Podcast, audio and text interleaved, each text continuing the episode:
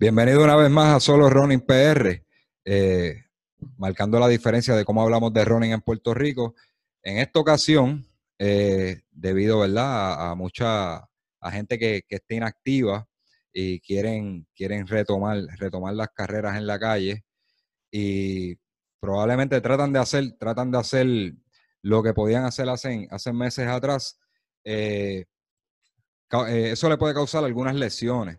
Y hoy tenemos al fisiatra Geraldo Miranda, que nos va a estar dando, nos va a estar hablando de las lesiones más comunes en los corredores y qué lo causa, eh, cómo prevenirlas. Así que saludos, Geraldo. Gracias, gracias por tenerme. Un placer, un placer y gracias, gracias por, tu disposición, ¿verdad? Para hablarle a, la comunidad de running. Antes de comenzar con, con el doctor Geraldo Miranda, queremos mencionar a nuestro auspiciador, como siempre, que, nos tienen al día con, con, el, con el outfit para el podcast, Polo, eh, en este caso son Juris. Y gracias a Eri, ¿verdad? Que siempre dispuesto y apoyar este producto. Y ya saben, este, pueden contactarlo en todas las redes, Facebook, Instagram, Twitter, como Fit to the Limit. Le escriben, él le cotiza, uniformes para equipos, soccer, pelota, cualquier, cualquier deporte. Incluso para este, ocasiones familiares, polo, donde cuando van a salir en reuniones familiares, viajes y eso, le puede hacer un apolito bien chévere y todos pueden ir bien combinaditos.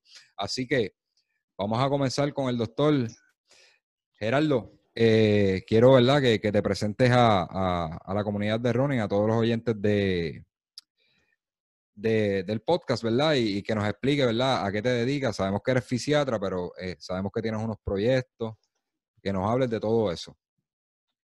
Perfecto, perfecto gracias por tenerme aquí. Yo, mi nombre es Geraldo Miranda Comas, yo soy sabaneño de, crianza, de Sabana Grande, Puerto Rico. Eh, y nada, deportista, ¿verdad? Aficionado, nunca profesional de toda la vida y decidí dedicarme de, una forma u otra al deporte y escogí, gracias a Dios, tuve la, la, oportunidad de, de, seguir la carrera de medicina. Nada, eh, yo soy graduado de, la UPR Mayagüez Bachillerato, luego hice mis estudios de medicina en la UPR acá en, el Recinto de Ciencias Médicas, luego hice fisiatría, eh, que es una la residencia, la especialidad, luego hice un fellowship de medicina deportiva. Aquí en Puerto Rico tenemos un fellowship de medicina deportiva, fellowship es la subespecialidad acreditada por la agencia acreditadora más importante para los efectos de educación médica en Estados Unidos. Eh, algo que no existe en muchos lugares, que quede, claro. O sea, que, que eh, liderado por el doctor William Micheo, un fisiatra de medicina deportiva reconocido aquí en la isla.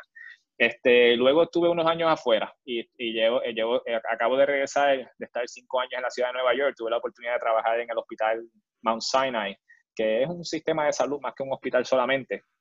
Ahí tuve, tuve la oportunidad de, exponerme a muchas cosas, ¿verdad? En adición a lo, que, a lo que tuve en mi entrenamiento, mientras estuve en Puerto Rico, también tuve la oportunidad de, de participar como médico del Comité Olímpico, tuve la oportunidad de viajar a unos Juegos Panamericanos, así que he estado envuelto aquí y los años que estuve en Nueva York, pues gracias a Dios tuve buenas, muchas, muchas experiencias buenas. Este, era parte del Departamento de Medicina Física y Rehabilitación, que, que eso es Departamento de Fisiatría. Y una de las cosas que, que me ha llevado a este, a este, a este shift, a este cambio mental de, de, lo que quiero llevar a, mi, a mis pacientes y a toda, al, al público. Este, mi departamento cambió su nombre de, de, Medicina Física y Rehabilitación a Rehabilitación y Human Performance. O sea que el enfoque, el enfoque que llevábamos en, en el departamento era mejorar performance eh, de todo, ¿verdad? Desde el atleta de alto rendimiento, el atleta paralímpico, hasta eh, la persona mayor con dolor de rodilla hasta la persona que sufrió un stroke. O sea que, que, que llevando esa mentalidad de, de, mejorar el performance es lo que me lleva a, lo que, a los proyectos que quiero crecer aquí y un proyecto que, que ayude a crecer allá en, en, mi, en mi trabajo, que todavía soy part-time allá, eh, porque me envuelvo en la educación con allá. Eh, y allá creamos un programa que se llama Performance 360, ¿verdad?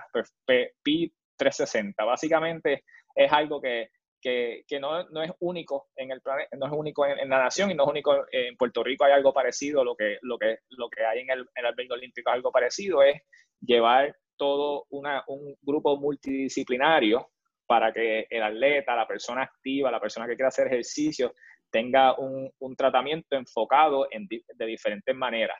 ¿Verdad? No todos los profesionales pensamos igual, no todos los profesionales tenemos el mismo, el mismo expertise y por eso un equipo, trabajar en equipo es, lo mejor para el paciente, para la atleta, para la persona activa, para todo el mundo.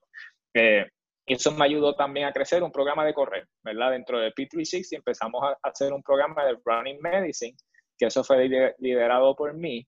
Y la, la, idea me surgió siendo médico en en el, en el Maratón de Nueva York.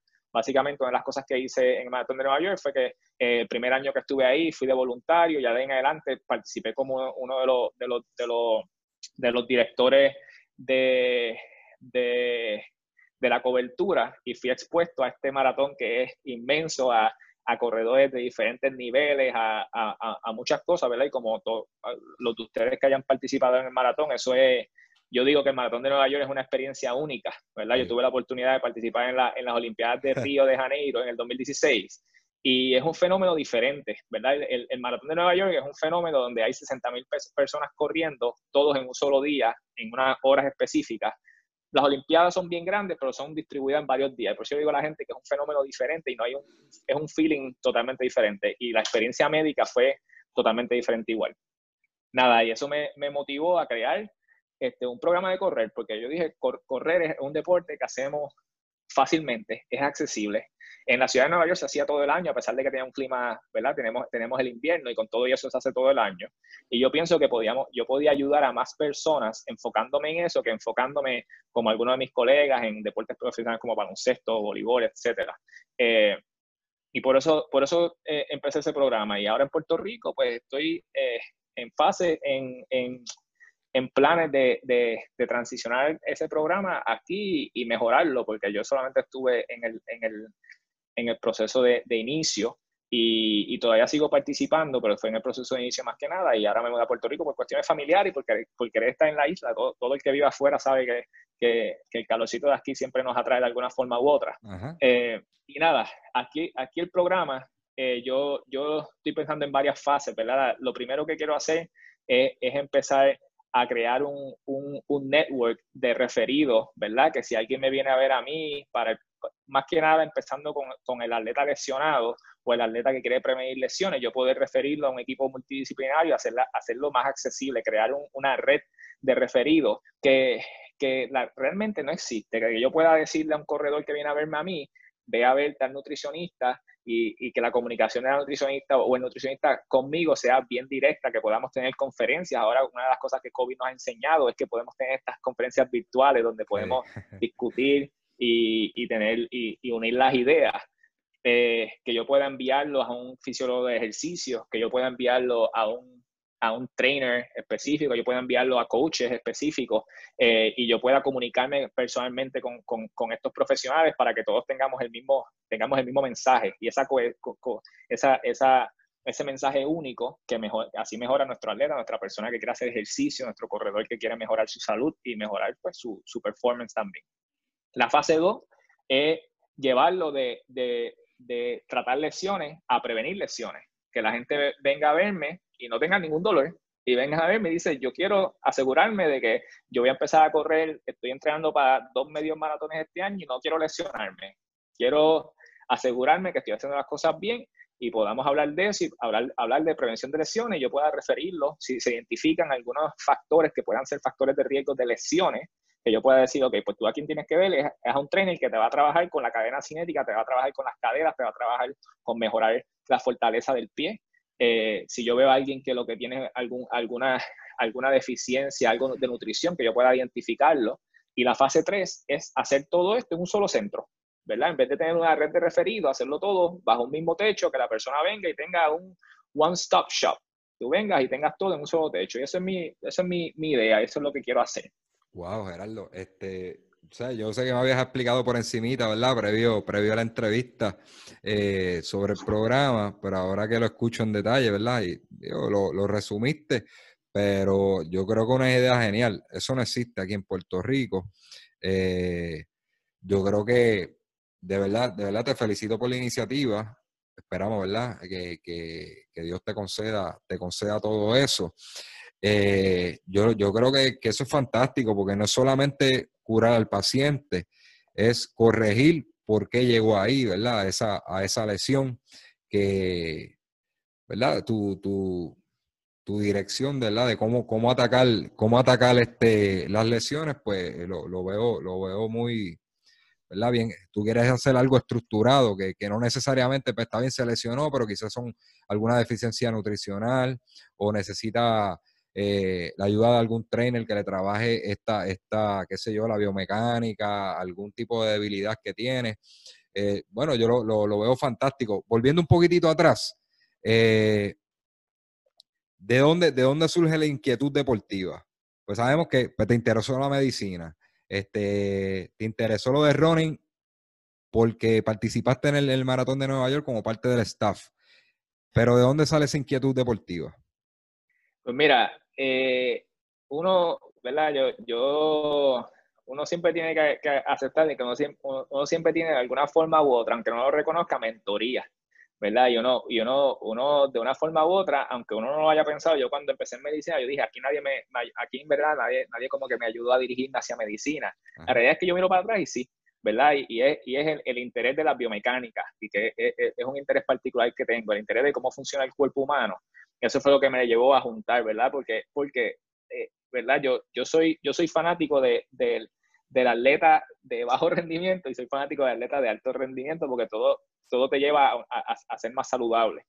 Y, siempre estuve fascinado cómo es que estos atletas de alto rendimiento pueden hacer su deporte y pueden hacer su, su actividad al nivel que lo pueden hacer, ¿verdad? Y, y, y cómo personas, ¿verdad? Normales corriendo, uno dice normales, ¿verdad? Pero, pero una persona que no, que no hace el deporte alto, de, a, un, a, un, nivel alto, ¿cómo pueden hacer cosas similares y cómo mejorarlas, ¿verdad? Y, y fue más, más, eso, más, eh, ¿verdad? Yo, yo el deporte, pues en mi casa eh, me inculcaron que el deporte es una forma de, de uno eh, liberar estrés, de uno mejorar su salud, de uno interaccionar con otras personas, y eso, eso fue el deporte inicial. Pero en cuanto a, la, en cuanto a incluirlo en la medicina, era eh, la, la, forma de juntar esto y, poder ayudar a la gente a ser, a ser, más saludable de una forma no necesariamente eh, invasiva, quirúrgica, no depender de eso, ¿verdad? Depender del cuerpo de uno mismo. Ah, entiendo.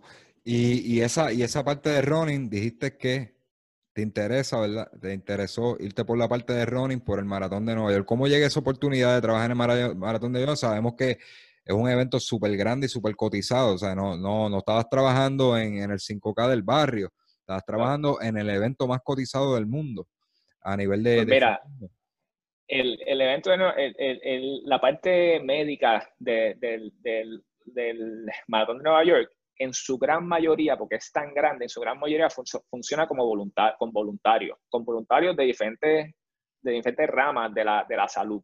Hay, hay, enfermeras, hay doctores, hay doctores que no son de medicina deportiva, hay doctores que, que bregan con, con, intensivo, por ejemplo, que no se imagina eso, pero sí hay intensivistas en, en, el, en, la, en las carpas principales. Este primer año que yo fui a, yo estuve en Nueva York, yo llegué en septiembre y yo apenas empecé a trabajar o sea que yo me, metí de voluntario, que es una forma que, uno se envuelve en, los diferentes eventos. Ya de en adelante, pues fue por invitación. Eh, ya de en adelante fue dentro de, le llamaban los capitanes, ¿verdad? Eh, el, evento lo, el evento lo corre una entidad privada. Eh, se me fue el nombre ahora, ¿verdad? Pero, pero el doctor, el doctor Stuart Wise es el que corre esto y él, y él, él es el director médico y de ahí salen un montón de capitanes. Y, en, las diferentes carpas que hay a través del, de, la, de la ruta, hay diferentes carpas y al final hay unas carpas principales que son como mini, hospitales, porque la, lo que uno quiere hacer en estos eventos grandes es minimizar cuánta gente de verdad hay que llevar al hospital. O sea que tú tienes uno, unas mini carpas que funcionan como mini hospitales. Hay algunas carpas que son más agudas, ¿verdad? Con, con condiciones un poco más serias. Hay algunas carpas que son los calambres, cosas más, más leves que no, que no atentan contra la vida del, del, del corredor. Y, y, pues, y, y, ya por ahí adelante me, estuve envuelto en, en, lo de los capitanes eh, y estuve envuelto en las carpas donde sí había, una, había un intensivo, eran unas carpas de la, de la, de la, de la llegada, este, que allá en Central Park hay como tres carpas, una de ellas es VIP, que ahí es que va los famosos, eh, otra carpa es como que más leve y una carpa que está preparada para cosas un poquito más serias. Y así fue que me envolví. Y uno ver un corredor terminar el maratón como el maratón de Nueva York y, y hay, una satisfacción particular eh, que, que, me llevó a mí y ahí empecé a correr también, ¿verdad? Y, y, empecé a correr yo, porque una de las cosas que dije es si, si yo voy a envolverme con corredores, tengo que sufrir como ellos, así que empecé a correr también. Lead by example. esa es la, la, frase que más aplica. Y no, pues te felicito de verdad eh, que hayas incursionado en este deporte deporte de eh, mucho bien sacrificado, ¿verdad? Porque hay que dedicarle muchas horas de entreno, pero este, a la misma vez gratificante. Y más cuando uno va a ese tipo de eventos, yo lo hice en el 2018, ese era mi sueño de nene. Hace poco lo hablé en una entrevista que me hicieron en otro podcast, y ese era, desde nene yo decía, yo voy a correr y, quiero correr el, maratón de Nueva York. Y, y, conté en ese podcast que, que normalmente la gente se emociona cuando le cuelgan la medalla, y a mí fue cuando, cuando dieron el tiro, mano. Como que caí en cuenta y, ah, esto, estoy aquí. O sea, estoy aquí. Mira, te lo estoy contando y se me pararon, pero cada vez que yo cuento esto me emociono porque, eh, diantre, estoy aquí, este era el sueño mío desde pequeño y ya estoy aquí. Y me dio una emoción bien grande que no me dejaba ni correr. Este, pero de verdad, de verdad que es algo grande, que los que no lo han hecho, póngalo ahí en el bucket list porque este, se van a acordar de estas palabras. El maratón de Nueva York es otra cosa hablan de Berlín, hablan de esto, lo otro, pero es otra, cosa, es otra cosa y la energía que se siente ahí es algo incomparable con otras carreras. Pues, volviendo al tema, ¿verdad? De, de, de, tu, de tu programa, que lo quieres establecer en Puerto Rico, eh, hablamos en algún momento, ¿verdad? Que estás, estás haciendo todas las gestiones, todas las gestiones y, y ¿verdad? De, para poder, para poder eh, ejercer. Eh, ya, tienes, ya tienes identificado este, eh, tu staff de trabajo en cuanto a nutricionista, ¿verdad? No me tienes que decir nombre, ¿verdad? Para no comprometerte, pero ya tienes, ya tienes personas identificadas. Eh, he estado, es una, una, de las cosas, de, de, Una, una, de las cosas que he estado haciendo es, ahí, ¿verdad? Reaching out con un buen spanglish a, diferentes, a diferentes personas conocidas, personas no conocidas que estoy conociendo ahora, eh, por conexiones por los medios sociales. Ahora quizá, bueno, en COVID es la forma de hacer las cosas, eh, eh, ¿verdad? Por, a menos que lo tenga en mi teléfono. Pero, pero sí, estoy tratando de identificar el físico de ejercicio que yo pueda enviar gente, psicólogos del deporte, nutricionistas. Nutricionistas es donde más tengo, he tenido más contacto. Muchos nutricionistas, muchos, muchos nutricionistas está, están bien envueltos en, en los medios sociales. ¿Verdad? Mucha, mucha educación al paciente, mucha educación a la población. este, y ahora, pues, mucha gente ofreciendo servicios de telemedicina. Eh, un nutricionista es, es, perfecto para telemedicina, ¿verdad? Que, que eh, muchas de las evaluaciones eh, son, son más orientación de conversación. doctores, colegas, ¿verdad? Yo, yo soy médico del deporte, pero soy fisiatra de entrenamiento, o sea que hay áreas de medicina deportiva que, que tengo colegas que, que, van a hacerlo, que van a, a, proveer un servicio diferente, por ejemplo, un ortopeda que haga medicina deportiva, pues yo hago todo lo que no sea no quirúrgico, pero a, la hora de, de, que un paciente necesite cirugía, pues necesito mis colegas de, de, de ortopedia. Eh, cuando estamos hablando de problemas, por ejemplo, en los corredores, uno siempre se enfoca en las lesiones musculoesqueléticas, pero sabemos que, eh, que lo que, lo que de verdad puede matar a alguien son cosas del corazón, cosas de deshidratación, cosas de calor, enfermedades relacionadas a, todo eso. Y, y esos son áreas que, que, uno, que yo entreno. Eh, pero si yo tengo a alguien que tiene algún problema cardíaco, yo necesito identificar cardiólogos que puedan evaluar a esos pacientes. Tengo a alguien que tenga, tengo corredores diabéticos, yo quiero identificar endocrinólogos que puedan bregar con, con este tipo de pacientes. Y ahí entraría la nutricionista también. Claro, no, todo, todo eso, yo, yo pienso que de la, de la mano, de la mano de la, cuando estamos hablando cualquier cosa que tenga que ver con ejecutoria deportiva, entra la nutrición, entra la salud mental, entra el trainer, entra el, el fisiólogo de ejercicio. para mí que eso todo es automático. Y, y, y si uno va a, a, los centros de alto rendimiento, así que funciona, ¿verdad? Eh, este, es como algo medio, medio automático. Uno no tiene que esperar a que la persona haya tenido calambre para uno haber identificado ciertas cosas que pudo haber mejorado. Esa visita inicial después, de, después de, del evento eh, se pudo haber evitado si uno tiene una, una, buena evaluación inicial.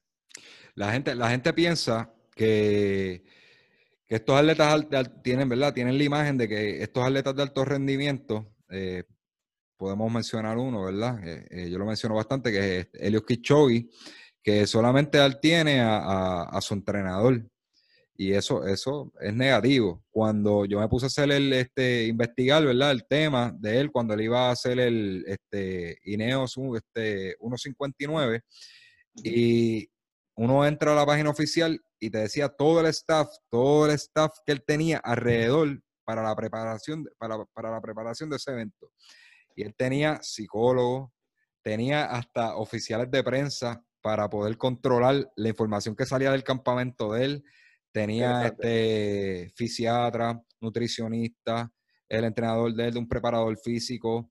Eh, bueno, el equipo era como, como de 10 o 12 personas.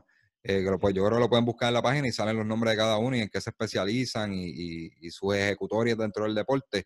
Pero la gente piensa eso, que, que entrenador y atleta, En cuanto a atletismo se refiere.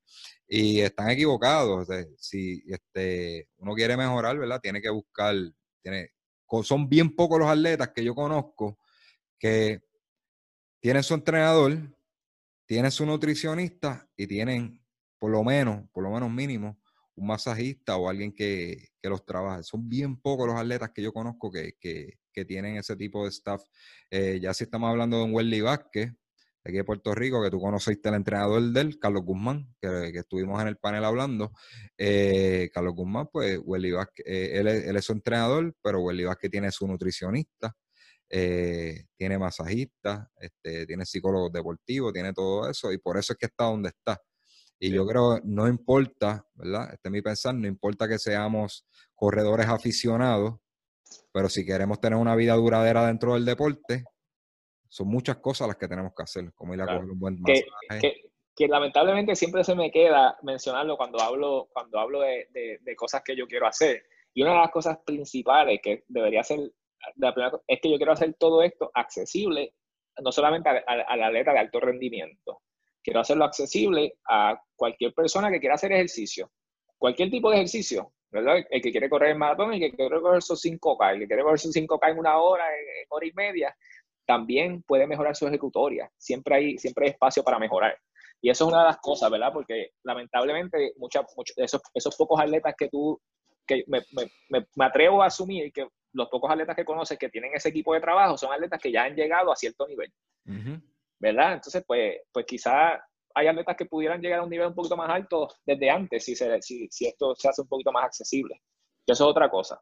Lamentablemente, una de las razones que no lo hacemos, y esto puede ser un tema aparte, es el sistema, el sistema de salud en que vivimos. Cuando vivo el sistema de salud, no, estoy diciendo el de Puerto Rico solamente, el sistema americano, que es el que nos cae a nosotros, este, que no, no, no compensa la prevención. ¿Verdad? No, no compensa la prevención. Y, lamentablemente es una, una realidad y muchos mucho de estos servicios eh, se dan en, en, por ejemplo, en, en, Nueva York, muchos de estos servicios se daban y se daban eh, cash, ¿verdad? Y, y no, no, era a través del plan médico. Una de las cosas que yo logré hacer es, es, que el plan médico me compensara por el servicio que yo estaba dando y así lo, así lo, lo hice más accesible, porque una diferencia grande cuando la persona tiene que venir y pagar cash. Y yo creo que, yo creo que es cuestión de sí, es cuestión de conciencia, por, porque el plan médico, mejor prevenir, prevenir que tener, que tener uno, incurrir en unos gastos más grandes como operaciones y eso. Eh, eso se ve aquí en Puerto Rico, ¿verdad? En, la, en, la, población no se ve mucho, pero sí se ve en lo que son estas industrias grandes como farmacéutica, ¿verdad? Al, sector que yo trabajo, donde ellos tienen unos programas de prevención que mandan al empleado, e incluso a veces van los doctores a la misma compañía y te sacan sangre, te hacen, te hacen este, revisiones anuales para evitar eso mismo, que de que, de que tú incurras en unos gastos más y le suban la prima a, la compañía. Eh, yo creo que, yo creo que ese, ese, ese debe ser el approach de, del sistema de salud, pero ¿verdad? No, no, no todo puede ser perfecto. Vamos, vamos a pasar al, al, plato grande, que es hablar, hablar de, de, lesiones, porque de ahí nos podemos quedar hablando y eso es un tema extenso. Sí, de, de lesiones. claro. claro. Eh, mira, básicamente, pues este, este es un deporte de, alto impacto. Eh, mucha gente se lesiona, mucha gente comienza a correr sin el conocimiento, eh, ¿verdad? O no tienen una buena mecánica, o no tienen un buen calzado. Eh, hay mil razones, ¿verdad? Y de eso es que queremos hablar contigo, Gerardo. Básicamente, a ver si tú nos puedes resumir cuáles son las lesiones más comunes, ¿verdad? De acuerdo a tu experiencia del corredor. Perfecto. Pues mira, primero, las, lesiones más comunes, si fuésemos a clasificar lesiones en dos tipos, las lesiones agudas, que son los, los cantazos, cuando alguien eh, cuando alguien tiene un impacto, cuando alguien se torce el tobillo, que esas son las lesiones agudas y las lesiones de sobreuso. La mayoría de las lesiones en los corredores son de sobreuso, ¿verdad? Lo que significa que no hubo un, un, evento traumático sencillo, no hubo uno nada más, ¿verdad? Excepto cuando chocaste, te caíste, eh, excepto cuando te doblaste el tobillo en una curva o algo así. Pero la mayoría son de, sobreuso, o sea que tienen que ver con, con unos factores de riesgo que se pueden modificar. Hay algunos factores de riesgo que se pueden modificar, ¿verdad? Por ejemplo, el peso es un factor de riesgo que sabemos que mientras más peso, más susceptible a lesiones. Pues el peso se puede modificar.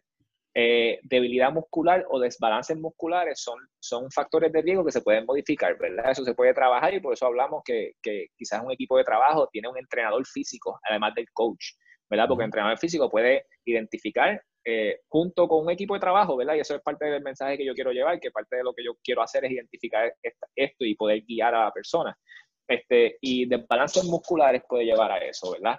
Eh, otra cosa que, que, y hay otros factores que no se pueden modificar. La edad de uno no se puede modificar, ¿verdad? si tú eres un, corredor de 60 años, puede que, puede que tengas algunas condiciones particulares que tienen que ver con, con la edad. Puede haber, puede haber un poquito de artritis en la rodilla, puede haber un poquito de artritis en la cadera, ¿verdad? Cuando eres un muchacho jovencito, jovencito, que tú tienes todavía eh, las placas de crecimiento abiertas, eres más susceptible a ciertas lesiones. O sea que la edad es un factor de riesgo que uno no puede controlar. Uno, uno tampoco puede controlar la estatura. No se puede controlar la estatura. Hay, algunas lesiones que tienen que ver con estatura, pero más importante que estatura es, el índice de, masa corpórea, ¿verdad? El famoso BMI. BMI eh, toma en consideración altura y peso. Entonces, eh, el BMI se ve asociado con algunas lesiones, como son fracturas de, fracturas de estrés, por ejemplo, que vamos a hablar un poquito, porque son lesiones bien, bien comunes en los corredores. Eh, otros factores de riesgo que no tienen que ver con, con el cuerpo de la persona, tienen que ver con factores externos, lo es el entrenamiento, ¿verdad? La carga. La carga es bien importante, ¿verdad? ustedes como entrenadores saben que eh, no quieren cargar al atleta todo el tiempo en, su, en, su, vida, tiene que haber un momento donde hay una, una subida, pues hay un valle, eh, ¿verdad? Y, la carga es un factor de riesgo. Eh, sabemos que el equipo, ¿verdad? Los tenis, hablaron de errores comunes que pueden ocurrir, pues los, los, tenis hay que, hay que, hay que cambiarlos, si uno lo cambia, ¿sabes? Si, tú no, si tú no quieres tener dos pares a la misma vez, pero por lo menos cada 300 a 500 millas hay que cambiar esos tenis, cada seis meses hay que cambiarlo. Hay, hay, hay, personas que, que recomiendan que, que, no solamente es el millaje, es el tiempo que el, el tenis, el tenis tiene. Eh, ¿Verdad? Factores de riesgo es, la superficie donde corre. Son factores de riesgo de lesiones de sobreuso. Entonces, pues, si vamos a lesiones de sobreuso, a mí me gusta mirar todo en los corredores del pie hacia arriba, ¿verdad? Eh, y así es que hago mis evaluaciones médicas, así es que hago mis evaluaciones en mi oficina, así es que hago mis ezaluaciones dinámicas. Yo pongo a los corredores en un y los pongo a correr, los, los, grabo con, con, un software de, de, análisis de video y vemos su, su, su zancada, ¿verdad? Su, su técnica. Y lo veo, lo analizo de los pies hacia arriba. Y así mismo vamos a hablar de las lesiones, ¿verdad? Y si vamos de las lesiones, de pies hacia arriba, lesiones comunes en los pies, eh, me mencionaste que, que, que, espuelones es algo que la gente comúnmente se pueden quejar, ¿verdad? Y espuelones, cuando yo veo un espuelón, alguien, alguien viene a donde mí pensando, ah, tengo este espuelón que me está molestando. Pues yo miro el espuelón, pero más que nada miro el resto del cuerpo de la persona, ¿verdad? Porque el espuelón es, me está diciendo a mí que uno está poniendo más presión en esa área de lo que, de lo que esa área quiere aguantar, ¿verdad? O sea que mecánicamente algo está pasando. Pueden haber presiones externas, como es el tenis, las medias, esas cosas pueden, pueden, pueden afectar. La persona está llevando el, tenis correcto, ¿verdad? Eh, si, si, la recomendación del tenis puede cambiar, es algo que yo evalúo también. Yo, le pido a los pacientes que me traigan los tenis. Todos los tenis que estén usando, que los traigan, los miramos, porque si tú miras a alguien que tiene espuelón, tú le miras la suela del tenis, que no sean nuevos, obviamente, pero y te puede dar mucha, muchísima información de qué es lo que está pasando en la, en la pisada de esa persona y después los pongo a correr y los miro y algo está pasando en la pisada que puede ser secundario solamente a técnicas que se pueden modificar, pero puede ser factores que haya desbalances musculares, que haya pobre flexibilidad o mucha flexibilidad. Esos factores también pueden aportar. Y espelones más que nada es evitar seguir poniendo presión en el área. Hablamos de, en el pie podemos hablar de fascitis plantar, ¿verdad? Fascitis plantar, la, la, la, la, fascia plantar es un tejido fibroso que tenemos en, el pie, que no es, técnicamente no es un tendón, técnicamente no es un ligamento, pero se comporta más como un ligamento. Y cuando las personas tienen dolor en la, en la fascia plantar, de nuevo, es una lesión de sobreuso. No fue una sola pisada que la persona dio que causó el síntoma. Son las pisadas, ¿verdad? Si uno corre un 10K, uno da aproximadamente 12.000 pisadas. O sea que si no está dando la mal, está dando un montón de pisadas mal. Y eso le está poniendo presión a, esa área. Eso se puede ver, es bien común que se deba a, a, a falta de flexibilidad del tendón de Aquiles, ¿verdad? Eso es bien común que se vea secundario a eso. Es bien común que se vea por la pisada, ¿verdad? Eh, no tengo las, estadísticas, pero de los pacientes que yo veo, que yo hago análisis de video, un de 85 a 90% de ellos son, eh, pisan en, su, en, el talón. En el talón. Tiene una pisada de talón, ¿verdad? Y eso es sumamente común. Una pisada de talón es un factor de riesgo a muchas lesiones, porque sabemos que con una pisada de talón, la presión, la, fuerza que, que hay del piso hacia arriba es mayor que cuando pisas con la mitad, con, la, con, con midfoot, ¿verdad? Con, con, el medio del pie. Este, o sea que es fácil de plantar, yo miro pisada, miro tendón de Aquiles, ¿verdad? Bien, sumamente importante. Eh, cuando vamos un poquito más arriba, vemos la tibia, ¿verdad? Y la tibia vemos los famosos shin splints, que el término médico de shin splint es medial tibial stress syndrome, o sea que es un síndrome de estrés. Eh, ya sabemos que el shin splint es como un precursor, es como que un inicio de lo que es una fractura de estrés. Y una fractura de estrés es cuando el hueso coge mucho cantazo repetitivo y se va debilitando. Cada vez que uno, cada vez que uno hace, por ejemplo, una, una corrida, pues ese hueso va rompiendo un poquito y el, el, la velocidad que reponemos ese hueso es más lento que, que, que, la velocidad que lo rompemos y por eso se, se, pueden formar fracturas de estrés. Y uno no quiere llegar a eso. Cuando uno tiene shin o, o el, el medial tibial stress syndrome, uno, no quiere llegar a una fractura. Y fracturas de estrés no solamente ahí. Eh, pregunta. No, no, no. te, voy a, te voy a comentar eso sobre fracturas de estrés, pero termina, termina el, el, el argumento. Pues las fracturas de estrés eh, no, no, estamos, no estamos hablando solamente en la tibia. En la tibia es donde más común ocurre, en corredores, pero en el pie ocurren. Y en el pie no solamente en un área, ocurren en los metatarsos, ocurren, en el navicular, ocurren en el calcáneo, ocurren en la tibia, pueden ocurrir en el fémur, más raro, pero pueden ocurrir en, la, en, la, en el cuello femoral, que eso es una fractura de estrés un poquito más seria. Eh, pero sí, fracturas de estrés ocurren en la tibia y tiene que ver mucho por factores como lo es nutrición, tiene que ver la carga, tiene que ver la técnica, tiene que ver la debilidad, eh, desbalances musculares que usualmente ocurren más en la parte proximal, o sea que estamos hablando de rodilla y cadera y core, ¿verdad? En core no, no hay una palabra en, español para core, pero core envuelve el abdomen, espalda baja y las caderas. Y, y eso, eso tiene que estar sólido en los corredores, porque si no, el estrés que uno le pone al resto de la pierna es un poquito mayor que si eso estuviese estable.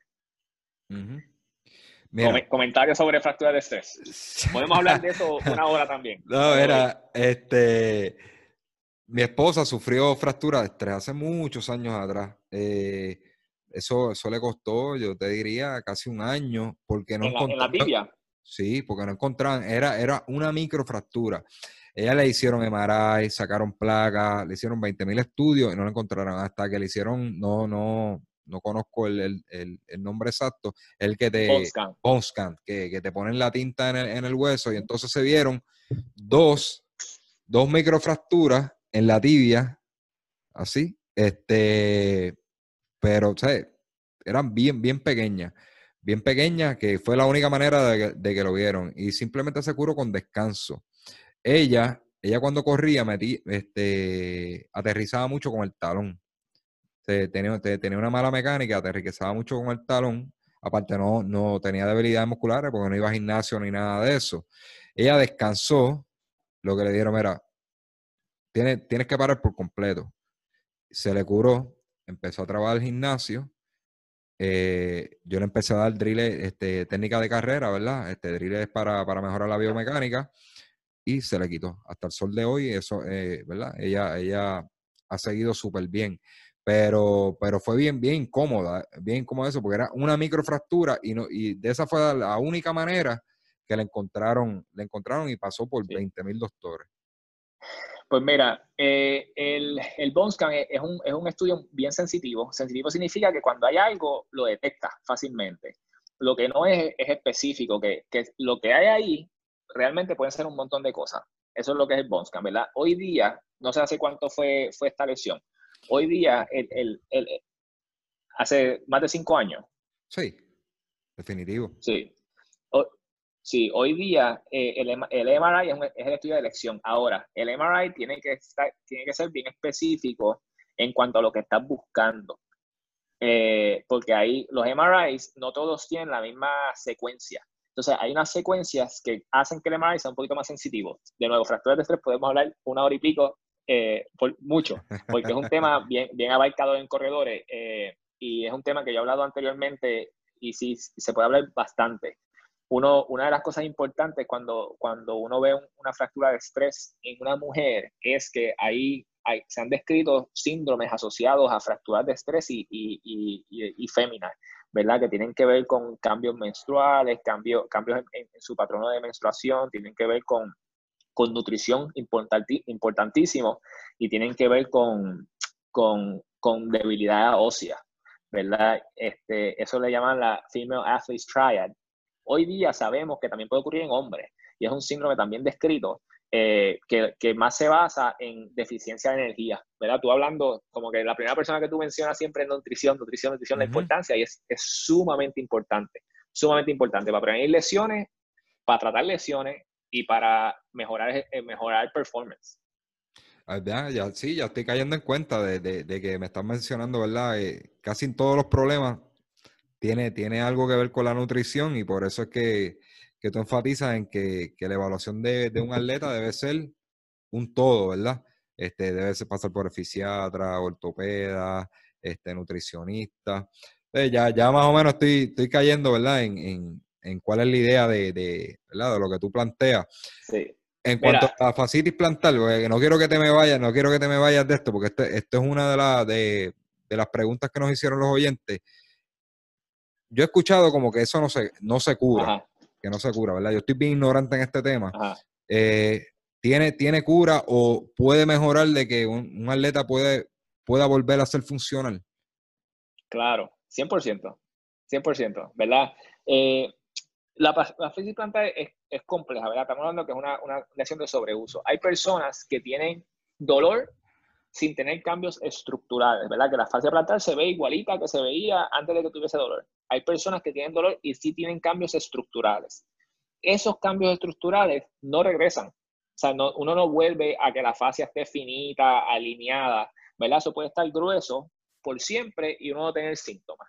O sea que si la persona está diciendo, ah, nunca vuelve a la normalidad, como se ve, pueden estar correctos, ¿verdad? La mayoría de las personas que tienen una fascitis engrosada, eh, no vuelve a ser más finita, vamos a ponerlo así, ¿verdad?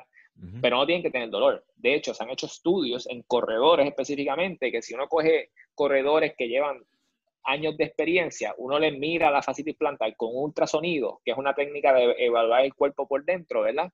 Se ve engrosada, más que la población en general, pero no significa que tienen dolor.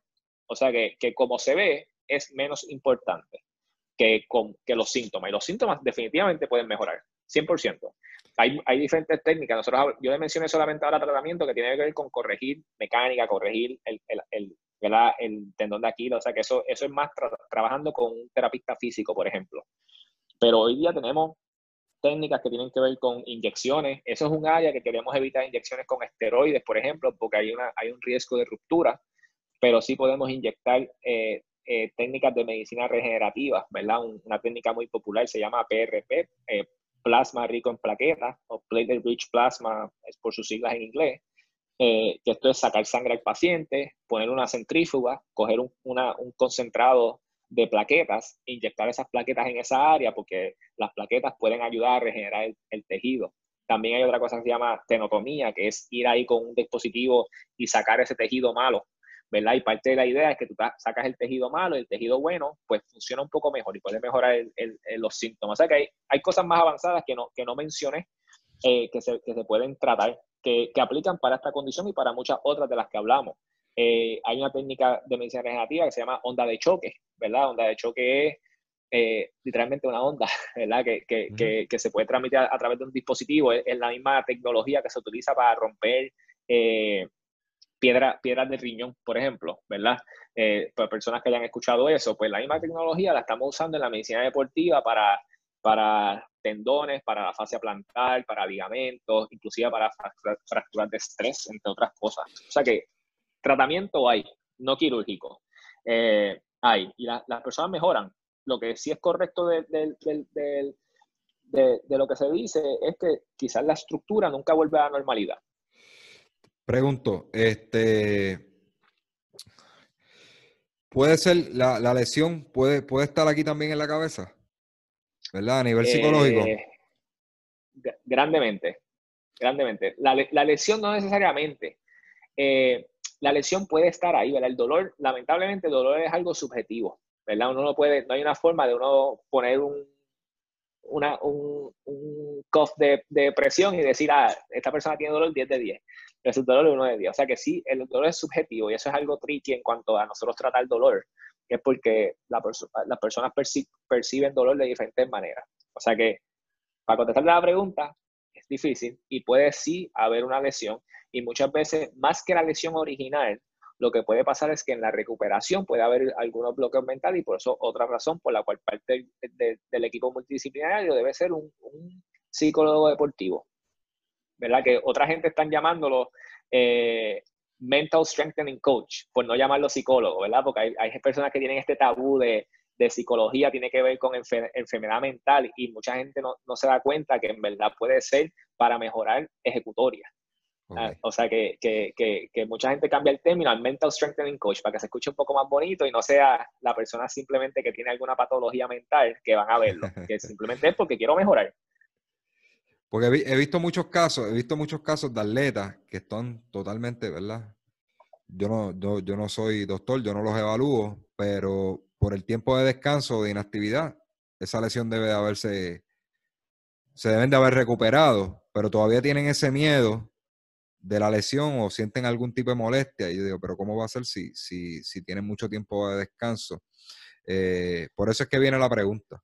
Sí, y lo otro es que cuando hablamos de lesiones de sobreuso, ¿verdad? Que es lo que estamos hablando básicamente, ese es mi enfoque, es que algo llevó a esa lesión, ¿verdad? Y corregir lo que llevó a esa lesión se tarda mucho, ¿verdad? Nosotros, nosotros hablamos de, cuando hablamos de rehabilitación, hablamos de diferentes fases. Y la fase 1 es sanación de tejido. O sea, que hubo una lesión y ese tejido necesita sanación, sanarse.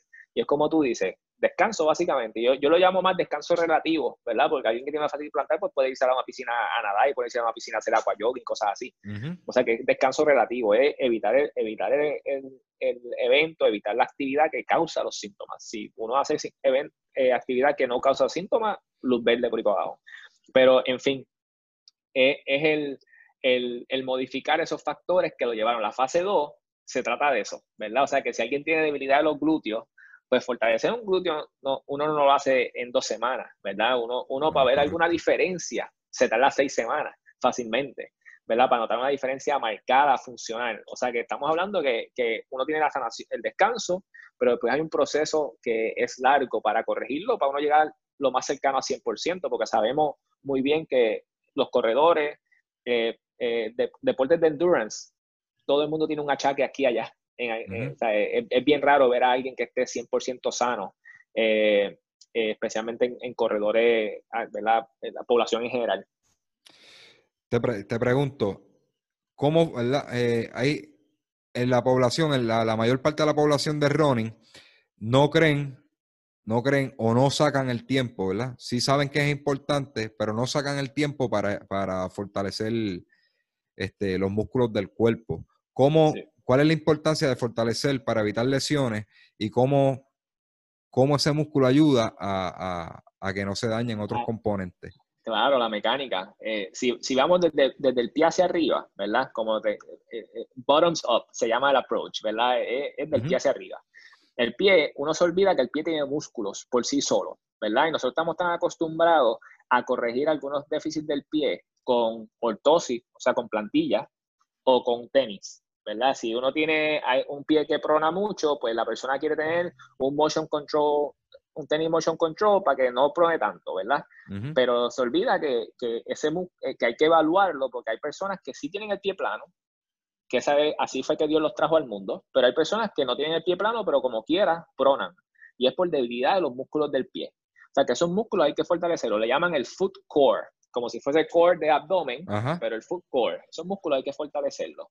Y cuando vamos un poquito más arriba, hablamos, siempre se enfocan en los cuádriceps y los hamstrings, pero para mí más importante son, son las caderas. Y la, dentro de las caderas el glúteo medio. Porque la persona que tiene el glúteo medio débil es esta persona que cuando cae, la, la cadera se cae, la rodilla se echa para adentro, el pie se dobla y, y uno ve un, un, un, desbalance en la, en la pisada que sabemos que le está poniendo más estrés a la cadera, le está poniendo más estrés a la parte de la, de la rodilla, le está poniendo más estrés a la tibia, le está poniendo más estrés al pie. O sea que eso lleva a lesiones también. La espalda baja. Y la espalda baja, pues, como, como, como hablamos, el, el core no incluye espalda baja. O sea que cuando hablamos de las caderas, estamos hablando de espalda baja también. Espalda baja tiene que ver mucho con, con, la, con la posición de correr, ¿verdad? Y, pero sí, hay que fortalecer lo que, lo que es todo el core, que incluye estabilizar la espalda, estabilizar las caderas. O sea que sí, es bien importante. Y lo que yo le digo a la población en general es que eh, una cosa que, que, yo hago en mi, en mi entrevista inicial, ¿verdad? Yo le digo entrevista porque quizás hablo más de lo que debería, me tardo un poquito más de lo que debería, eh, pero, pero yo creo que hay que dedicarle el tiempo inicial porque uno puede, uno puede dar mucha educación. Y una de las cosas que yo digo a los atletas de la población en general, ¿verdad? Eh, es que uno tiene que escoger ciertas carreras, ¿verdad? Y, y, no tiene que tratar en su mente como si fuese un atleta profesional, no tiene que, ah, pensar que tengo una temporada. Hay una temporada, el atleta, profesional tiene una temporada y tiene un off-season. Y en ese off-season trata lesiones, y trata de balances musculares, deficiencias que tienen, trabajan en cosas que no es cargar el cuerpo, cargar, cargar, cargar. Y eso tenemos que hacerlo todos, ¿verdad? En todos los deportes lo hacen. Los profesionales lo hacen. El baloncelista no juega year round, ¿verdad? El baloncelista coge, coge, un tiempo libre. Eh, el pelotero coge tiempo libre, eh, ¿verdad? Y trabaja en otras partes, en otras, en otras. Y, y, la gente joven, la forma que lo hacemos en la gente joven es que hagan otros deportes, que no, no, no se especialicen en un solo deporte muy jóvenes.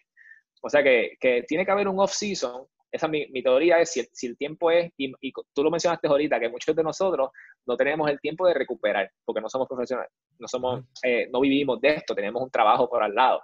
O sea que, que, que, nuestro descanso tampoco es óptimo. O sea que, que más aún hay que sacar un tiempo y no decir, ok, este año que voy a correr, voy a correr en Nueva York, Berlín, y que dos maratones en un año es un montón, by the way, pero voy a correr dos maratones y como tres medio maratones y en este tiempo, en este periodo de tiempo. Y aquí es que voy a estar con este, aquí es que voy a estar picking, eh, y estos dos meses los voy a coger para trabajar en mi cuerpo, y trabajar en fortalecer, trabajar en, en descanso, en descanso, etcétera. Pero otro tema, podemos hablar toda la noche de muchos temas. Gracias, gracias por traer ese punto, porque yo creo que desde que empezó este programa de Solo Running, yo lo he repetido un montón de veces, de que tenemos que dejar de estar corriendo todos los weekends, todos los weekends y tomar el año como si fuera una temporada, donde tú vas a escoger ciertas carreras, te vas a dar cierto tiempo de preparación, te mides, cierto tiempo de preparación te mides y haces una descarga total. Eh, por ejemplo, en mi caso, yo parto el año en, dos pedazos, que sería, sería este, cojo un descanso, un leve descanso con el cerca de Navidades, de Navidades. Entonces está el bloque este de enero en adelante, que está San Blas, todos los medios maratones, y después ¿qué pasa? Guatibiri Tobao, que es en marzo, yo cojo un descanso hasta cerca del verano que empiezo a entrenar para el segundo bloque, que empieza en agosto de carrera. Y así por el estilo. Pero no estoy todo el año ahí afuera, afuera, repitiendo y haciendo trabajo.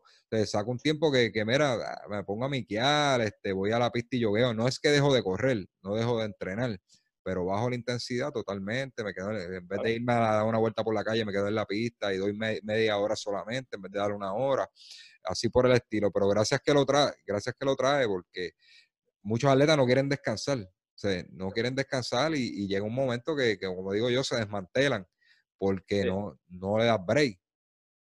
Eh, el mensaje mío es no es realmente, ¿verdad? E, es el descanso del entrenamiento que te que tiene una meta, ¿verdad? E, el, descanso de entrenamiento para el medio maratón, ¿verdad? Y entonces ahí tú puedes seguir corriendo, porque tú puedes hacer tus carreras acá, pero entonces en vez de hacer cinco carreras, eh, tú haces tres y haces dos días de gimnasio, ¿verdad? Entonces, eso, eso, eso crea un cambio, que es un, es un, un cambio a a al entrenamiento que te lleva a X o Y meta. Este, eso es lo que, el mensaje que yo trato de llevarle, ¿no? Eh, porque los corredores son, eh, la gente piensa solamente en los, en, los, en, los, en los, que hacen CrossFit, que son los únicos que son, que, que, que, tienen que estar ahí todo el tiempo. Los corredores tenemos que, correr, ¿verdad? Es parte de, parte de lo que nos ayuda mentalmente, lo que nos ayuda en la salud en general. O sea que no, no necesariamente es parar de correr pero quizás no es el momento para hacer una carrera de 18 millas, hay, que es maratonista, ¿verdad? Es el momento para hacer carreras lentas aquí y allá, pero enfocarte en fortalecer, enfocarte en, en corregir algún déficit que tengas. Mira, por ejemplo, esto ahora mismo, la situación de la pandemia, este momento de, de esto. Llevamos toda la pandemia mencionando en todos los programas de Solar que este es el momento de fortalecer, de, de, corregir debilidades.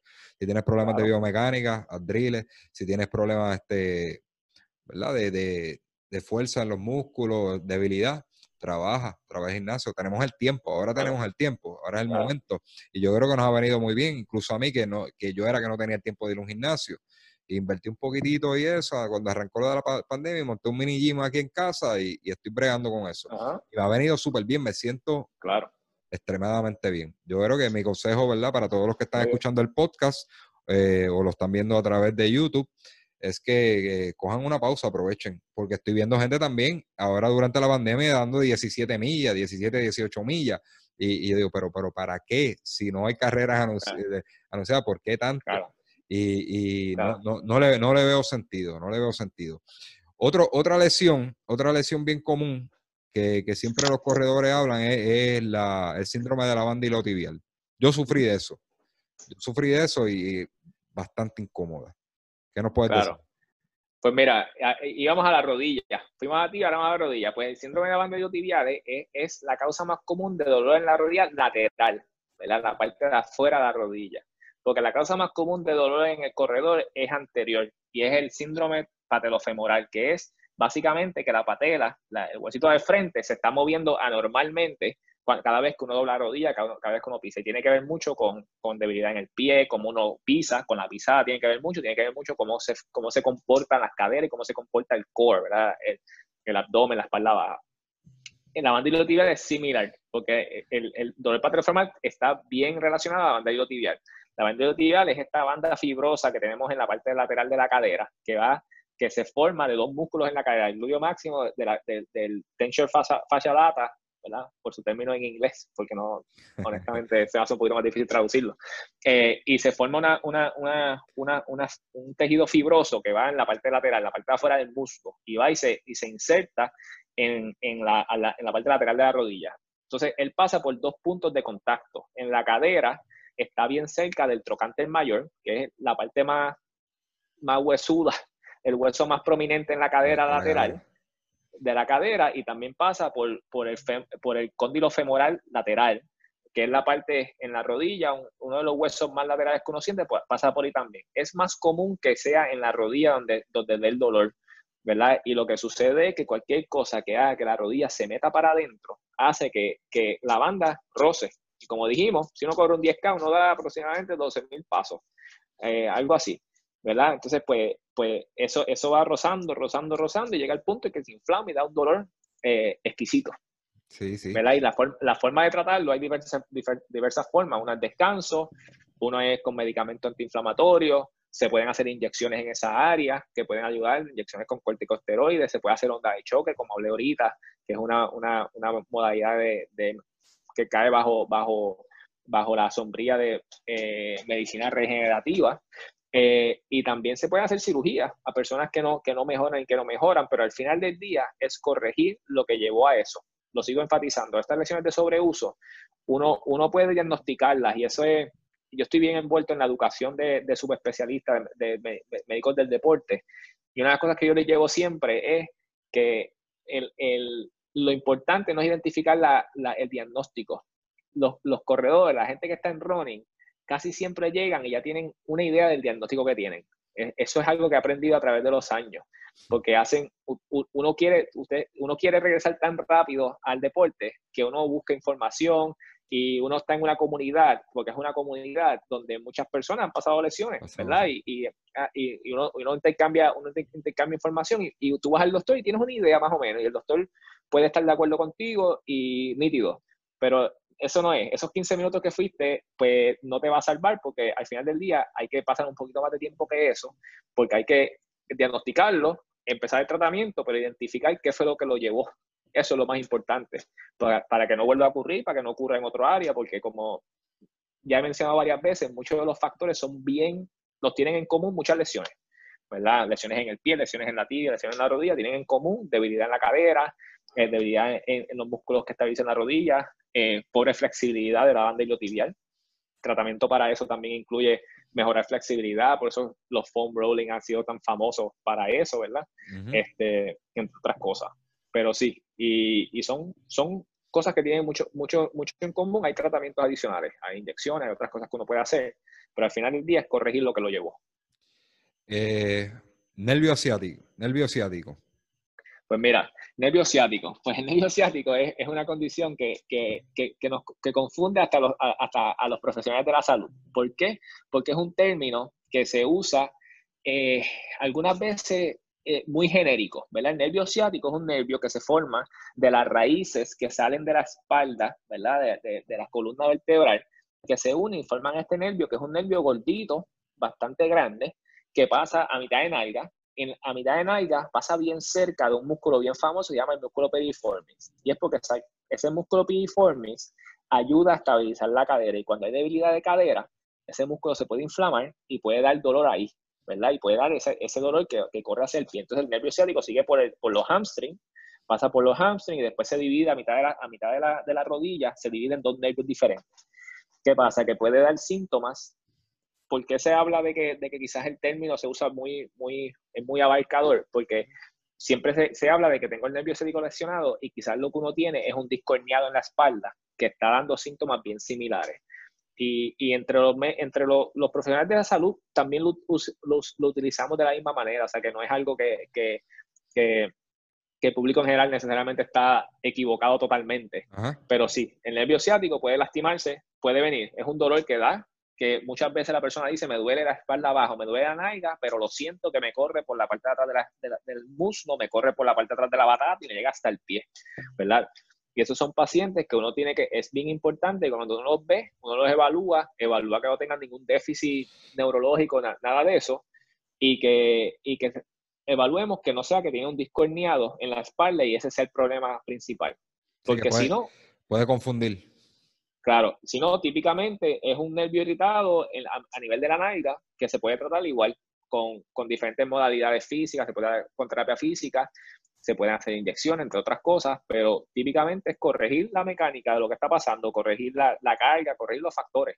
Es un mito, es un mito que dicen que cuando, cuando te lo lastimas, eso no tiene cura. ¿Siempre vas a estar padeciendo de eso o se puede corregir?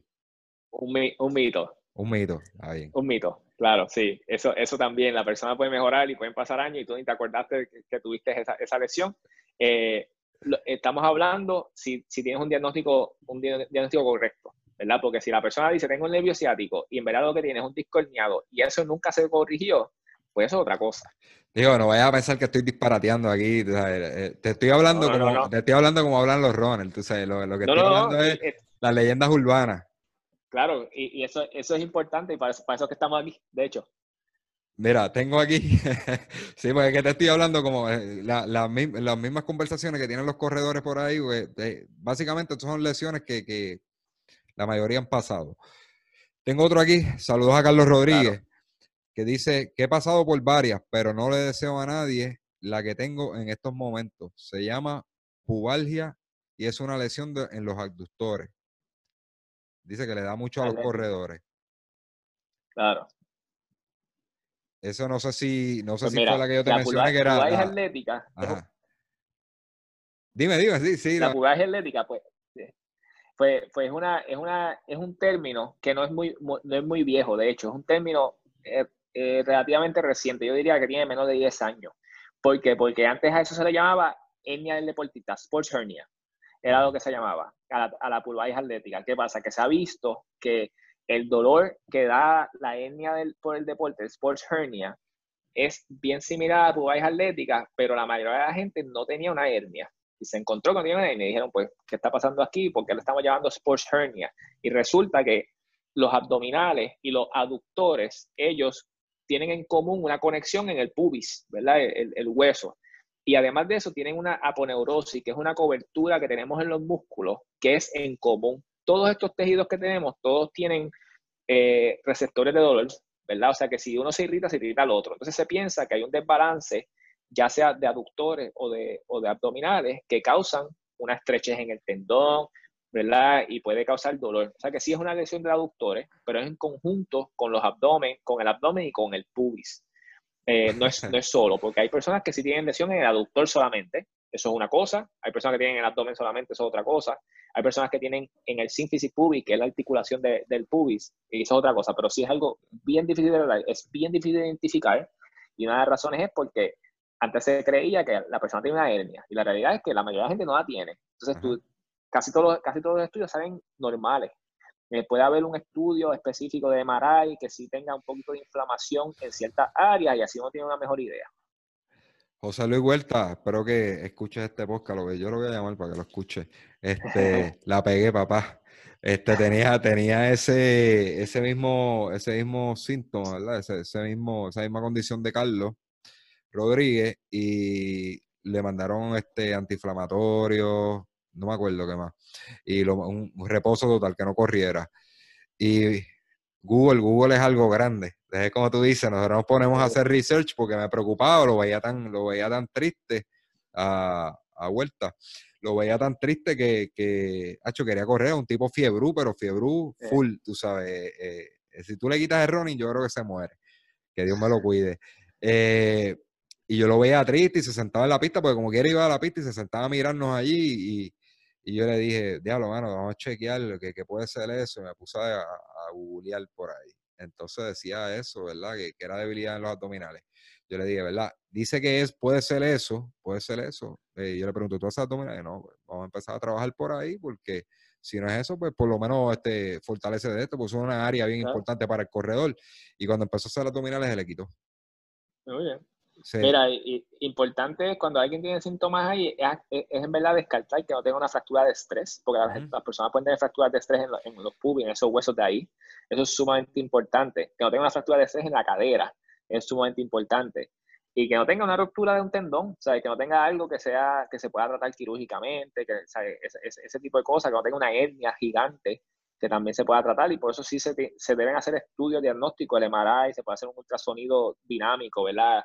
Que es que, que, la persona le hace un ultrasonido y, le, piden que haga un CITOP para ver si se forma alguna hernia, etcétera. Pero eso es lo importante, descartar otras cosas, porque al final del día se trata como tú, como tú le ayudaste, ¿verdad? Con algo sencillo que era corregir un déficit que tenía. Eh, con descanso, porque el tejido necesita sanarse, ya cuando el tejido sane, para que no vuelva a pasar, es corregir lo que lo, que lo llevó. Sí, yo entendí, ¿verdad? Dentro de, me puse a estudiar el caso y, entendía de que, que pues, no hacía abdominales, entonces, mira, tienes una debilidad abdominal y, eso te, eso te, es una de las causas de por qué te está, te está pasando. Ahora, quiero aclarar, no se pongan, los que escuchen este podcast, no se pongan a esto a decir, mira, el de Solo Ronin dijo que la, que la cura es eso, ¿no? Vayan a, vayan donde un especialista, este, evalúense, este, no, no me hagan caso, no me hagan caso a mí, eso fue una bala loca que yo tiré ahí y, la pegué. Pero no me hagan caso a mí, vayan a un especialista, ¿verdad? Como, como el doctor Gerardo Miranda y, se, verifican para estar seguro, ¿verdad? Porque usted no, no, usted no puede hacer un diagnóstico sin, sin de un profesional. Eso es bien importante. Entonces, en general, eh, he, escuchado, hablamos, ¿verdad? De, de, de, que hablaste que muchas de las lesiones tienen que ver también con, con déficits este, nutricionales eh, también hablamos de que puede ser déficit, ¿verdad? Este, debilidades musculares, este, desbalance. Mencionaste las caderas. Ok. Ahí hay un detalle importante. El corredor siempre corre, ¿verdad? Eh, derechito, hacia el frente. un, plano. en un plano. Entonces no hace movimientos laterales. Eso puede ser, eso puede ser una de las razones de, que se debiliten las caderas, porque el, deporte de nosotros lo que, ¿verdad? estamos siempre corriendo en el mismo plano. hacia el frente. Y, y a, le, si le añadimos que no hacemos gimnasio, no trabajamos, también piensan que los ejercicios para las caderas son para las damas, para que se hagan bonitas, los maones queden bien. es una premisa errónea, pero eh, muchos hombres, ¿verdad? Este, piensan que, ah, yo no tengo que hacer caderas y eso es para las nenas, es un ejercicio para las nenas. Pero puede ser esa, esa la causa, ¿verdad? Eh, la naturaleza del deporte. Una de ellas, definitivamente, porque, porque, no, porque en el día a día en tu práctica no está, bueno, no estás aislando esos músculos, porque técnicamente cada vez que uno da un paso, uno activa los músculos de la cadera para que la cadera se mantenga en su lugar y uno no se vea atobillado. ¿verdad? La razón por la cual no nos vemos así cada vez que damos un paso es porque los músculos sí funcionan. ¿Qué pasa? Que los músculos se fatigan. Y cuando estamos hablando de correr, es ese, ese movimiento repetitivo en una sola dirección. O sea que, que quizás cuando uno empieza a correr, uno empieza a correr y esos músculos están funcionando bien, pero el músculo se fatiga. Cuando se fatiga, ahí es que la, la mecánica se afecta y ahí es que uno le pone estrés a otra área y, llevas a la lesión. O sea que sí, es, la parte del entrenamiento es fortalecer esos músculos. Y de hecho, un tema particular es que uno dice, ah, pues yo me, voy a, o sea, como que yo alzando pesas, ¿qué voy a hacer? Voy a alzar pesas y, y voy a hacer 500, 600 repeticiones para poder simular lo que es correr. No se sabe que de hecho uno, uno antes se pensaba que el corredor tiene que solamente darle liviano y hacer muchas repeticiones. Eso, eso también se ha visto que, que en realidad no, que cuando tú haces tu, tu sesión y tú haces tu, tu, periodo en el cual estás fortaleciendo, tú fortaleces como si fueses un bodybuilder, bueno, estoy exagerando, pero sí fortaleces para aumentar tu fuerza, aumentar, aumentar fuerza, aumentar power. Tú ves eh, corredores de maratones que hacen, hacen ejercicios pliométricos para aumentar power, esas cositas, ¿sabes? Que, que sí, sí uno, uno, uno la meta es aumentar fuerza, ¿verdad? No es solamente para que para, para endurance. Eh, hace poco yo estuve cogiendo un taller, eso fue un domingo, con, uno de los entrenadores de Belbeli, eh, que trabaja el físico de ella. Y él, eh, el taller trataba sobre eso mismo. Y hay etapas, ¿verdad? Así como se, periodi este, se hace una periodización de running, de lo que son trabajos específicos de running, también hay unos trabajos específicos de fuerza que hay que periodizar.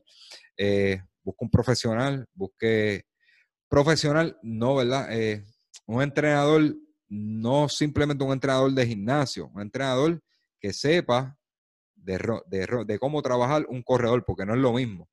no, no, hay unas cargas que tienen que ir aumentando en algún punto de la temporada y, y las tienes que ir disminuyendo. Hay unos trabajos que son para ganar masa, otros que son para crear potencia. O sea, que, es bien importante que no, no es solamente alzar pesas, es que eso tiene que estar bien planificado de acuerdo a cuán lejos o cuán cerca estás de, una, de un evento. Es bien importante eso, busquen orientación, hay mucho, hay mucho profesional que, que, se dedican a eso, a trabajar, atletas de, atletas de, de running como tal. No es lo mismo alguien que trabaja un bodybuilder, que lo que te trabaja es para, para hacer un mejor shape del cuerpo, que uno que, te ayude para hacer un, tener un mejor performance. No, es lo mismo.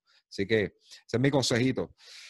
Pero por lo que, vi, por lo que he visto, pues básicamente podemos resumir que la mayor causa de las lesiones pues, es, este, tiene que ver con las caderas y tiene que ver con debilidad, debilidad muscular.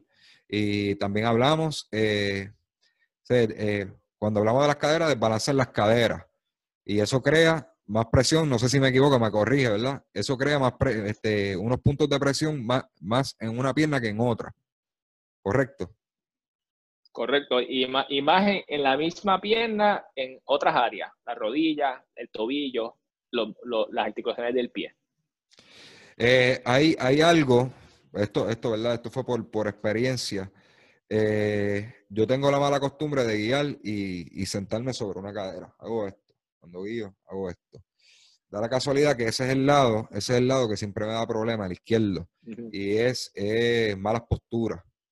También el corredor tiene que, tiene que velar las posturas de cómo se sienta. No, no solamente cuando corre, cuando trabaja, cuando guía, cómo duerme.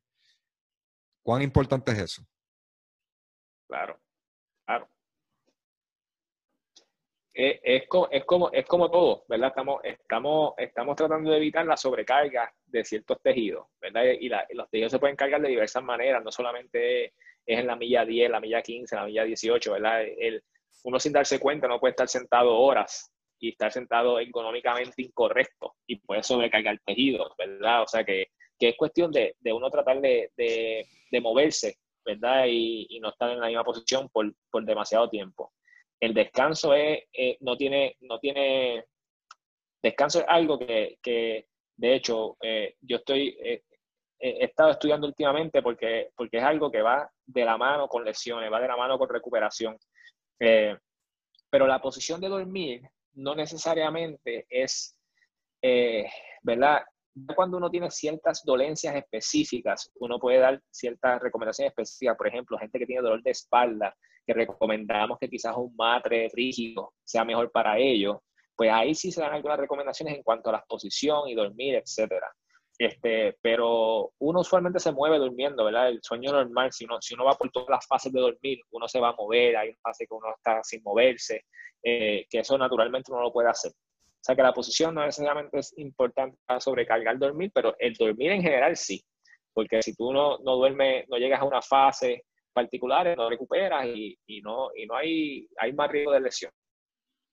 Nítido. Eh, algo más que quiera aportar del tema de, las lesiones, unas recomendaciones, eh, ¿verdad? De cómo cuidarse. Eh, ¿Cuánto periódicamente uno, uno debe de ir a verificar? Claro, como, como, como... Pues mira, eh, yo, yo como, como dije, si voy a resumir algo, es, que, hay, hay diferentes, factores para, para que, que, pueden llevarte a lesionarte. Y entre ellos hay algunos que uno sí puede modificar. ¿verdad? Que es como corregir desbalances musculares, como, como eh, mantener un peso saludable, ¿verdad? Y, están los factores súper importantes que uno tiene que, que, son, que va más allá que del cuerpo de uno, que es la carga de entrenamiento, la, la, el tipo de el equipo que usa, la nutrición, hidratación, eso es sumamente importante. Eso, eso ya es externo, ya eso hay que educarse, hablar con coaches, hablar con gente eh, que, profesionales que pueden ayudarle. Eh, y básicamente eso, si uno mira, eh, si uno, si uno mantiene esos factores en la mente y uno está alerta de ellos uno está pendiente, pues el riesgo de lesión es, menos, ¿verdad? Y eso, eso, es lo más importante, que cuando, uno va a verse por una lesión, que uno no solamente busque el diagnóstico y la, la solución rápida, es uno tratar de buscar qué, llevó a esa lesión. Nítido. Eh, ¿qué, te puedo, ¿Qué te puedo decir? Eh, en esta comunidad, comunidad de running, mucha gente que, que, pues, simplemente abusan, abusan del asfalto. Tú como, como profesional, ¿qué tú, qué tú les recomiendas, verdad, en cuanto a la superficie?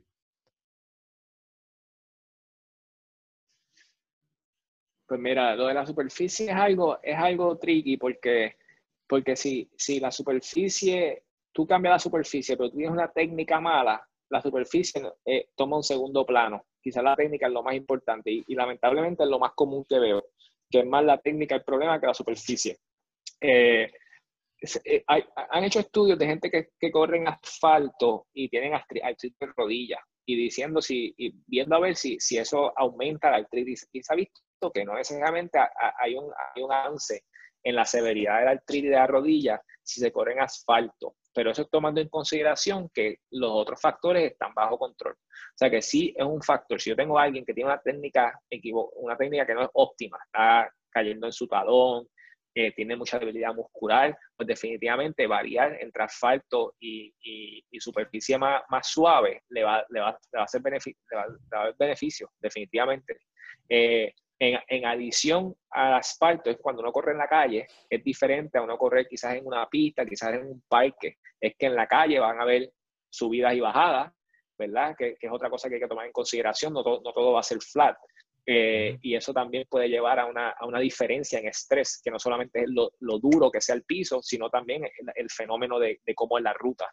También puede, puede ser un factor a considerar. Nítido. Gerardo, yo creo que, nos ha aclarado muchas dudas. Espero, espero tenerte otras veces por aquí en el, en el, en el programa y, y, loco por ver ese proyecto tuyo que, que, que, fluya, a ver si yo voy allí y a, mi, a mis 42, 43 años este, hago, hago, una, hago buenas marcas allá atendiéndome con ustedes. Así que nada, te, deseo, te deseo el mayor de los éxitos. Como, Dime, dime, dime. Como, como, como, como te dije antes, ¿verdad? Yo, mi, mi, yo, yo, yo voy a empezar con crear una red de referidos, o sea, que, que yo voy a empezar tan pronto el COVID nos permita tener una práctica un poquito más normal, ¿verdad? este, yo voy a estar en Caguas o Macao. Eh, en Caguas va a ser en donde va a ser la base que yo voy a crear quizás un, programa un poquito más robusto de, de, de para corredores. Eh, en Excel, en Excel Rehabilitation. Este, y ahí, y ahí voy a empezar y, y ¿sabes? la gente me puede empezar a llamar ya. ¿sabes? Yo, me llaman al 787-585-7268 ese, ese, ese número está accesible y el que lo coge soy yo. O sea que podemos coordinar, hablar, hacer, empezar, a hacer, empezar a trabajar con esto, este, porque ahora mismo lo que yo voy a hacer es empezar a, crear una red que cuando me vean yo pueda dirigirlo a gente específica que puedan ayudarle este, y podamos tener una, una buena comunicación. Así que este, repite el número para los que te quieran contactar. 787-585-7268. Ahí lo, ahí lo tienen, el doctor Gerardo Miranda. Tu propuesta es, es, ambiciosa, pero a la, misma vez necesaria. Te deseo el mayor de los éxitos. Yo sé que lo vas a lograr porque este, tiene, ya, ya hiciste todo el muñequito, todo el muñequito de, verdad. Eh, como tú dijiste, no es nada nuevo, es algo que, que tú quieres implementar aquí. Y yo creo que hace mucha falta, hace mucha falta y, la manera en que quieres llevarlo, pues eh, es una manera correcta, ¿verdad? Y ahora que tú, tú planteas, tú planteas lo de las lesiones, de cómo, cómo funciona, ¿verdad? Que no solamente es ir a simplemente un fisiatra, a veces el fisiatra puede encontrar unas cosas que son de nutrición, pues hasta psicológicas, eh, lo tiene que ver un ortopeda, ¿verdad? Tú puedes hacer referido, pues yo creo que, yo creo que ese, ese debe ser la manera correcta de operar, este, ¿verdad? No, no ser un one-man army, sino crear un equipo, crear un equipo de profesionales donde, donde te resuelvan el problema de una vez, porque muchas veces te, tratamos, tratamos con un fisiatra, el fisiatra no, no nos resuelve, entonces nos cansamos, vamos a un ortopeda y seguimos brincando de médico cuando en un solo lugar pueden estar todos y se pueden consultar los casos y pueden llegar a un, ¿verdad? a un buen, ah, se me fue la palabra, este, a un buen, ¿verdad? Un buen análisis del caso. Un buen eh, plan, buen plan de tratamiento, sí. de, trabajo, así que de verdad, de corazón, este, el mejor de los éxitos, me, encanta tu proyecto. Eh, espero, ¿verdad?, que, me den la oportunidad de, de, seguirte trayendo aquí a Solo Running para, para consultar, hacer un consultorio aquí en Solo Running de, de casita, ¿verdad? Que veamos y, para, para instruir al, público y de ver pues, que te sigan conociendo y, tenemos un profesional aquí que, tiene, tiene unas ganas de trabajar por, los atletas en Puerto Rico y, así que solo running es tu casa, mano, y, de verdad, gracias, gracias por, por, la oportunidad de estar, de estar aquí. Muchas gracias. Así que, mi gente, eso fue todo por hoy. Un poquito, extenso, un poquito extenso esta primera, esta primera. No, mano, porque es que a, los dos nos gusta hablar. La, realidad es que a los dos nos gusta hablar y, últimamente yo trataba de hacer los programas de una hora, pero se me hace casi imposible. Es que hay tanta tela que cortar y tanto tema interesante que es, bien difícil todo resumirlo en una hora. Y información que hay que llevarla, realmente hay que llevarla y si la, y si la cortamos es como que como dicen por ahí, sería una chapucería. Y yo creo que, todo lo que hablaste este, fue de, suma importancia. Lo, pusiste el tema bien. Así que con eso no hay problema. Si nos tenemos que extender a dos horas, lo hacemos. Pero, así que espero en una próxima este, tenerte por aquí. Y, créeme, créeme que, hace falta mucho la educación. En, en, este ambiente del deporte hace falta mucho la educación porque todos queremos queremos practicarlo, pero a veces no tomamos las medidas necesarias y eso conlleva a que probablemente lesiones que nos retienen de por vida.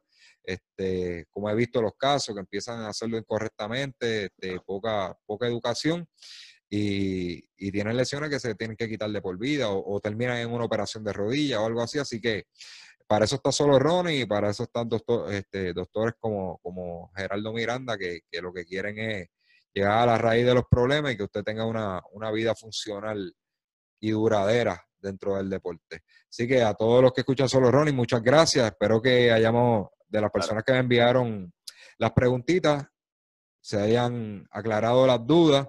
Y para eso estamos aquí. Este, recuerden, siempre envíen dudas para temas, qué temas quieren que toquemos. Eh, recuerden suscribirse a todas nuestras redes, tanto Facebook, Instagram, Twitter, eh, todas las plataformas de audio en iTunes, Spotify, eh, Spreaker, Evox, you name it. Así que Muchas gracias y nos vemos en el próximo episodio de Solo Running PR.